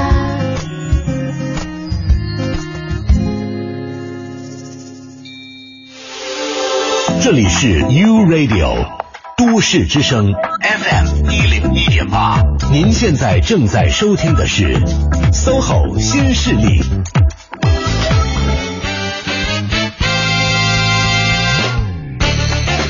好了，时间走到了十点三十三分了。您现在收听到的声音来自于中央人民广播电台 u Radio 都市之声 FM 一零一点八。我们在九点钟到十一点钟陪伴您的 SOHO 新势力，我是王琳，我是王斌。是的，此刻呢陪伴我们坐在直播间的嘉宾呢，还是我们的生涯导师 Answer。今天来聊一聊哈，在人生拐角处。完了，你看我这普通话，人 人生，对不起。刚从那个老家回来，普通话有点不太标准啊。我们先来看一下路面上的情况吧哈，在那个城区西部的西二环蔡户营桥到广安门桥南向北，还有西三环的新兴桥到紫竹桥的南向北的车辆行驶是比较慢的。那受到元宵节的影响哈，因为今天元宵节嘛，前往这八大处啊、潭柘寺的祈福人员车辆也是比较多的，去往雍和宫。这个车多的影响呢，现在雍和宫大街双方向车的都很多，东北二环十条桥到小街桥的外环方向车行缓慢，雍和宫桥东侧主路出口临时封闭了，您可以选择平安大街朝富路来通行。东北三环外环交通情况还是比较好的，这和平东桥到三元桥内环方向车行缓慢，大家注意一下哈。回到我们的节目当中来，继续说说这个人生拐角处的话题。对，刚才那个资讯里说，这个九零后、九五后都使用免费通话的主要人群就是他们，是吧？是啊，你看他们现在真的跟咱们小时候，我觉得我小时候就跟傻子一样，现在一看起来 就是玩玩游戏什么。我周围很多的七零后、八零后朋友都说，看着九零后就觉得自己人生很多纠结都是白纠结。你看人家不纠结啊，都浪费了很多时间都在纠结。说到人生拐角处也是这样的，我觉得九零后、九五后拐个弯那那太自然了，根本不需要纠结前。前前怕狼后怕虎的，是不是？嗯，想干就干，不想干就走人了。说走就走，说走就走。他们那何止是说走就走的旅行啊，基本上就是说走就走的工作也会有这样的情况。嗯，还有一个不说就走了，对不对？啊，那 那怎么那么任性呢？对，就是这样，真的可以吗？只要我们挺羡慕、嫉妒，还有点恨的。嗯，你恨你，你有什么办法呢？嗯谁让你不板生气？这得怪爹妈是吗？呃，这个其实说到任性呢，这是一个很多人都就很多职场遇到的一个常见现象。还有很多的企业的老板，还有人力资源那个来找我说：“你说赵老师现在怎么办？现在这些新人来了以后呢，呃，总是跳槽率很高，然后很任性的就走了。”呃，我还跟他们聊，我说这个他是想我从职业规划角度跟他们讲一讲哈。我说他这个离职率都是怎么样的？离职时间大概是怎么样的？呃，是不是这个两三年都会离开啊？嗯，他说两三年，他现在的孩子都两三个月就可能想走就走了。对，就平均平均是两三个月都他都会走的。嗯，所以其实这个是一个职场经常见到的一种现象。我觉得这种任性离职的现象呢，它可能有很多的因素。嗯哼，比如有大背景。嗯。这个大背景呢，就有比如说这个有自由竞争啊，现在更加自由竞争，现在经济发展的比较好，在中国有很多的就业的机会啊，所以他才有这样大背景，他敢任性。还有一些小背景，这小背景就比如说他们能够生存，才能这个不担心这种折腾，有任性的条件。对对对，有任性的条件，所以这是大背景、小背景。当然，他还有自自身的因素，就是他是有一些这个能力的，他有些选项。比如说他家庭条件比较好啊，或者他自己说我这个不在这儿干，去别地方干啊。啊，这个他是有大背景、小背景，还有自己的条件的。但如果这些都不存在，或者即便是这些，比如某一个不存在的话，他可能都没法那么任性。嗯，比如说他这个，如果说面临找工作的问题，他离开这个，他就想到说，那我下面生存该怎么办？下一份工作我不找好的话，这份我可能就没法离开。嗯啊，而且这是一个一定是对等的。看上去任性，其实是他对等的是这个职场里面这些这个老板们，还有人力资源们，他们也会考虑到说，呃，我我的人力，我的人员。的管理该怎么办？嗯，它一定是一个双方对等的这样的一个条件的。说看上去任性，实际上它有任性任性的背景和任性的条件。哎，呃，但是呢，我们不想要魔化九零后。我觉得这帮小朋友真的特别棒，特别勇敢，特别自信。但如果从个人职业发展角度来讲，比如两三个月就辞一次，是吧？很快就换一个工作，对他真的好吗？嗯，会伤到自己吗？嗯，呃，不一定，也不一定啊，也不一定。嗯，因为看就是他在这两个两三个月期间，他拿到什么价值了。嗯，呃，如果就只是说，呃，某一点不符合，然后就赶紧跑，他肯定是拿不到太多价值的。但如果说他在这两个月、两三个月期间，他觉得说，啊，我真的是很快速的在这这两个两三个月期间，我融入了这个团体，呃，我了解这个行业，而且我也明白了自己，我觉得那尽快越走越早走越好。嗯，就是每个人是不一样的。就是他们九零后比咱们要强的一点哈，就是人见到不好立马就跑。嗯，咱们那会儿的时候就觉得，哎呀，我再忍忍，是，我再待一会儿，我说不定我可以忍下去，我可以怎么样？就纠结了很长时间，然后你可能花费了一两年的时间在这儿，后来发现你还是忍不下去，你走。但你这时候可能已经失去很多机会了。但是那个时候也有那个时候的尴尬，是因为你如果真的敢两三个月走的话，嗯，你下份工作可能都找不着。嗯，现在可能无所谓了，因为比如说你以前对于一个人在一个组织里面干两三年都觉得说这个人太不稳定了，对对但是现在两三个月都无所谓了，嗯，所以他求职的成本也会降低。那当这个人力资源发现他招的所有人都两三个月换个职位，他也没有办法要求所有人都，比如说两三年他才觉得是稳定的，对吧？是的是的但是我还是想问你们，还是挺不甘心的。那我们就白忍了吗？我们这忍耐的能力就没有一点优势吗？就没有发挥它价值的地方吗？就是我们七零后、八零后代表啊。啊，呃，我也是七零后，但是我觉得呃，那个那个，其实所谓的忍真是，如果是忍，一定是没有价值的。啊呃，但是一定要想到说，那你在这一段时间你待着的过程中，你学到了什么？你成长了些什么？呃，如果不是忍的话，就是你在这个组织里面你的成长是什么？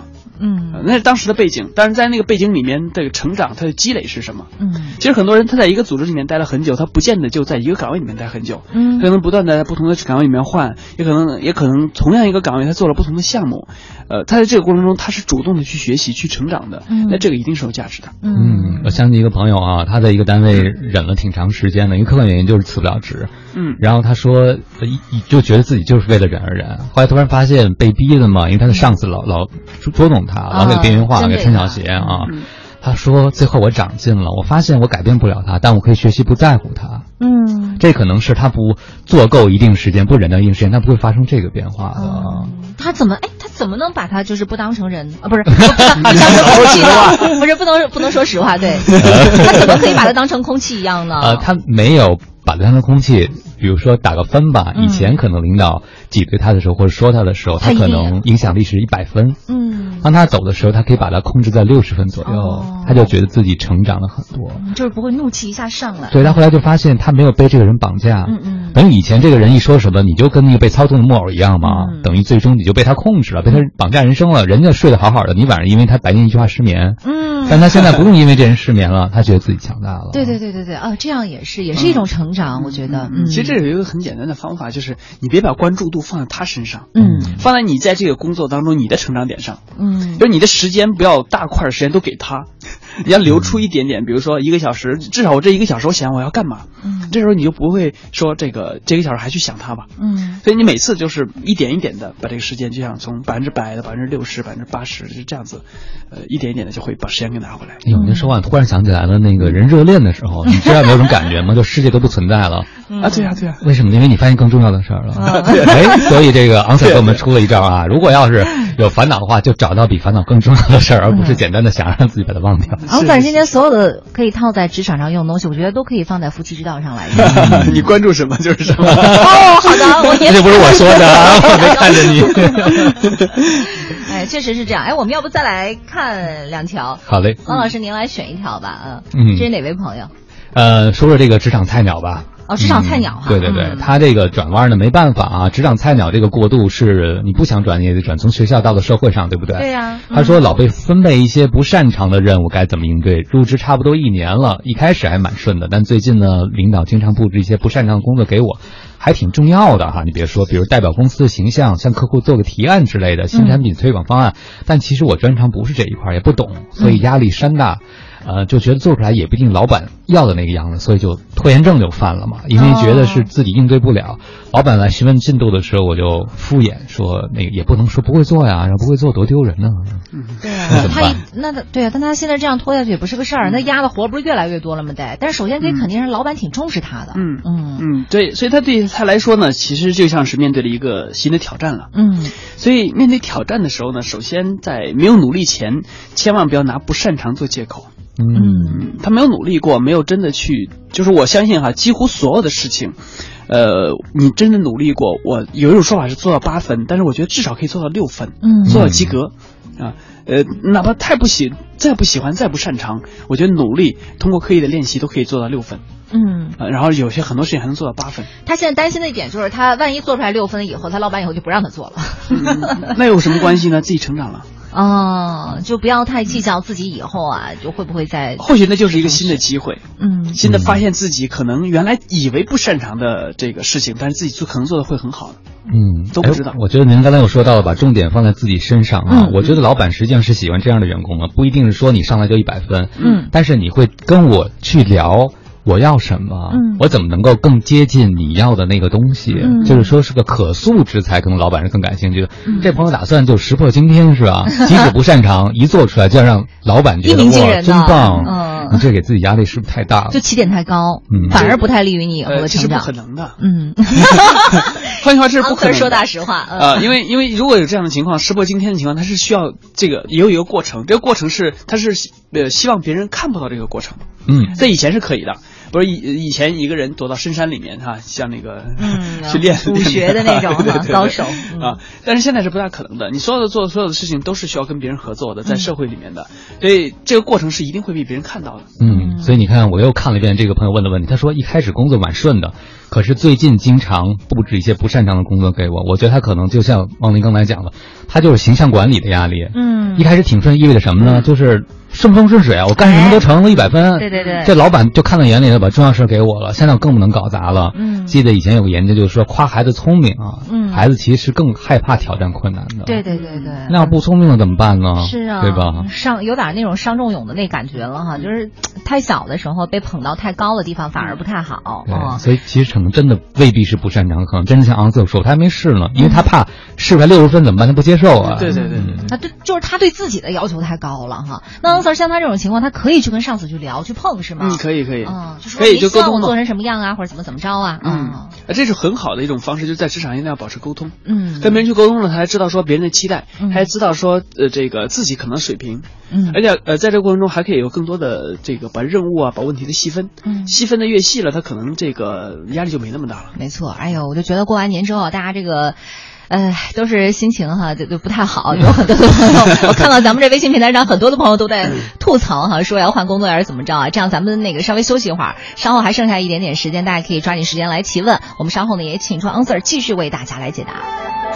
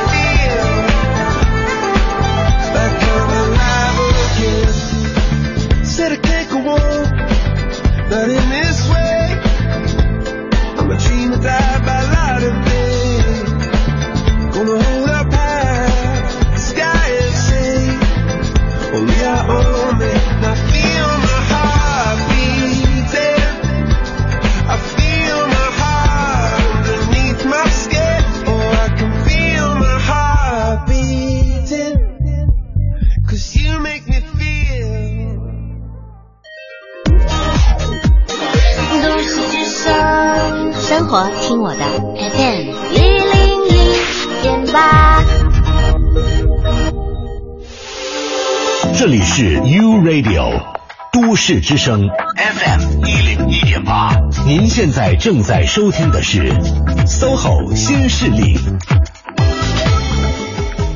各位好，欢迎回来。您正在收听的这个声音依然来自 SOHO 新势力由 Radio 都市之声 FM 一零一点八，我是明。我是王丽，此刻呢陪伴我们坐在直播间的我们的嘉宾呢还是 Answer。今天我们来聊聊哈这个人生拐角处的事儿，也说了，看微信平台上很多朋友都在吐槽。嗯，这个茨伯克多尔季说啊，当初有句话，只有吃了糌粑的肚子，才有思考问题的脑子，那得先生存再发展，是吧？是的是。他也是个九零后，毕业后在上海的第一份工作呢，每个月两千三，还天天加班到最后一班地铁，还要看脸色，嗯精神都快崩溃了。换了工作，世界很快就明亮了。那这个他这个转对了是吗？等于、嗯、对啊，这个转了工作还转了运了，像王策说的一样。但是我觉得这朋友挺棒的，就是其实你经历过这样一份工作之后，你以后再看别的工作，感觉是不一样的。对，才会珍惜是吗？对，如果你一开始就很顺，你碰到了什么你就觉得是应该的，是吧？王老师，您的意思是说，一定要先交一个坏男朋友，然后对才能意识到老公有多好，是吧？先恶心自己是吗？这个知道遇到人渣之后才知道珍惜身边的人啊！但是希望大家别有这经历，但人真的是有时候不吃这一堑，还长不了这一智。可不是吗？嗯。但是说话说回来啊，我觉得现在很多的这个呃年轻的朋友，因为我接触到的有一些小朋友会比较多一些，我就觉得，当当然也不仅仅是小朋友了，还有一些包括可能就是到了三十五岁以后是。很多人就觉得已经没有什么梦想可言了，每天一说到什么呢，可能就是朋友啊，那就这样呗，就是什么吧。然后你问到一些年轻朋友也是说，那不就是这样吗？每天就这样过日子啊，他也没有什么梦想，但是又老抱怨，就是他的负能量是非常多的。嗯，我发现很多年轻朋友就和你说的一样，就很早学会了玩世不恭。嗯，对对对，您说的很对。就你跟他说有点梦想，万一实现了，他说这是什么？就是感觉你是鬼话连篇啊，就完全的什么梦想啊？就对他说人还是及时行乐吧。嗯，但是你说他真正快乐吗？他也不快乐。对对，他可能有点，比如说吃。喝这些减压的办法，但是在工作中、在生活中，他找不着那种动力。嗯嗯，所以他其实其实不跟那个年龄跟这个状态没有必然关系。对对对，年龄没关系的。嗯，所以很可能很早的时候就开始已经开始变老了。嗯，对。哎，您说这对啊，心态老就是不知道自己要什么，但知道自己不要什么，看什么都不顺眼。哎，嗯。那像这样的话怎么办呢？怎么怎么找回自己呢？嗯，或者说找回快乐呢？所以他知道自己这个不想要什么。其实他如果说有一个主动性，就是觉得说，哎，我想要什么，就是先从不不喜欢那个里面去找，也是一种方法。嗯，然后呢，不喜欢的那这个找到了，那喜欢的是不是就有一些可能性了？而比如说，我不喜欢跟人在一起这个合作，那我想不想说我自己去做一点什么事儿？嗯，啊，就找一个对找找对立面，找对立面的时候，在对立面里面再去选。就不断去选，从不喜欢里面选喜欢的，这是一种方式。嗯，另外一个还有就是，如果说有一点喜欢的，可以作为一个这个，比如兼职的爱好去培养。嗯，然后呢，慢慢去融入这样的圈子，呃，提升这样的能力，然后呢，可能就会觉得将来有自己的这个工作呀、事业发展的可能性了。呃，关键是还是回到昂瑟最开始那句话，你要面对自己负责任。我觉得这样好多朋友都等着生活出现奇迹呢，嗯，但等不着，就对生活绝望了。最终没想到，实际上这个老天爷已经跟你说了，这事儿你得自己办，是吧？嗯，就他就没听懂。他们可能也根本没有听到，就是自己心里边的声音，因为已经就是被那个锅碗瓢勺啊，或者是那个呃什么那个什么油盐酱醋啊，就已经完全抹平了。他觉得他的重心都在那儿呢，嗯，就但是我觉得刚才一开始不说了吗？人不管怎么样活，就是生存的问题你解决了之后，你还是要去考虑一下自己的梦想的问题的。对。不管到什么时候，呃，您觉得梦想有年龄吗？或者是说什么时候去考虑这样的一些转角、转弯的时候？任何一个都，任何一个时候都可以。就即便你到了五六十岁、六七十岁，对我们看到在网上看到，包括在微信朋友圈里面看到很多人很励志的那个什么视频呐，什么那个，我觉得别人真的能做到的。包括前前一段我看过一个五十这个多岁开始健身，到了八十岁依然这个风姿飒英姿飒爽的那个那个老人啊，一身 muscle 那个啊，对对对对对，帅了，嗯，对，这是就是在很在任何一个时候都可以考虑去有自己的梦想。当你有自己梦想，开始为这个去努力的时候，那个人生转角就又出现了。嗯，哎，其实我觉得梦想更多的不是为了实现本身，嗯，而是说你生命中有那么一个期待和希望的时候，这个人活的精气神儿可能是不一样的，对不对啊？我们会发现很多那些什么九十岁优雅的微信传好多这种文章是吧？八九十岁，他为什么就觉得特有精气神儿？我觉得不光是吃喝的问题，对不对？是这个人生他有一个念想，他每天起来知道自己每天要怎么度过，要干什么。嗯，其实吃喝是什么？吃喝就是这个呃，有两种情况啊，一种是把吃喝这个事情作为维持我们生命的一种方式，嗯，再有呢就是享受吃喝本身，比如美食家他们，那也是因为这个除了他也不是认为说吃喝就是生存，他是会有更多的想法。嗯，想要自己活得比较精彩的话，我觉得吃喝这东西，一个是必须的，是那个需；还有一个是梦想，是那个需，需要的需。这两个必须的话，我觉得都应该满足，你可能才会活得更有滋有味儿。对，这个人生就像一场旅行一样，经常有人用这样的比喻，对吧？那如果你不知道你的目的地在哪儿，其实你每一刻你是不安心的。嗯，或者说你完全放弃了去目的地，其实每一刻你也没有什么享受可言。对对对。啊，当你知道你最终要去哪儿，哪怕最终没有到，你按着地图，哎，你沿路走，你知道你每天在干什么，这个状态肯定是不同的。哎呦，真好！每天早上起来喝一碗鸡汤，这感觉真的是 很舒服的，泡个温泉在。你知道，我觉得呃，之前的时候他们老跟我说，哎，你跟汪明老师一块做节目的时候，你会感觉他真的是属于这种金句频出的人。我觉得我回到家以后可以好好再回听一下节目，这是一种享受，而可以让我学到很多的东西。可能就是在你遇到更多的这种转角，或者在你做一些决策的时候，好好的。找到这样的一个人，就是有这样的一个人在你身边的话，也会是一种动力。嗯嗯，谢谢，这是你另外一个优势。嗯，是什么？夸人三分钟不带重复的是吗？是吗？我看你三天不带重复都没问题啊。没有啦，其实我觉得就是在你转弯的时候，确实身边也需要有一个这样的人，或者作为你的精神支柱，也是很重要的。对啊，你看我们的听友小倩就说，人生拐角处啊，工作时认识了个姐姐，是生命中比较重要的人。当时想换工作，通过她的劝说，后来努力换了一个工作岗位，从零七年到现在，工作非常积极。嗯，也很努力。嗯，确实是这样的。所以我们老是说这个什么近朱者赤嘛，哈。嗯，我就希望职场中的每一个人是不孤独的。你看，今天我们三个人坐在直播间，分享了我们自己对转角的看法，特别昂色啊，给我们点了一盏灯。嗯，呃，希望大家在你人生拐角熬不过去的时候，来听听我们的节目，或者跟职场过来人分享一下，你会发现你不是孤独的。嗯，其实有的时候你知道，哦，这罪就得有那么段时间去适应，就得瘦，你就瘦下来了。对呀，我们我就瘦下来了，这是我新年最大的愿望。那我们是不是真老了？上来就说受罪，不像人九零后说享福的事儿啊。对啊，有的时候任性一把也无妨，只要你自己有能力、有梦想，坚持下去就可以的。对，不管什么样的生活呢，只要是你喜欢的、愿赌服输的，都是好生活。是的，十点五十四分了，那我们在节目最后也一起祝大家元宵节快乐吧！这个年彻底就过去了，该转弯了，各位好好的考虑考虑这个问题吧。也希望大家都转的好，转的愉快哈。那咱们今天节目到这儿就这样啦。好嘞，好的。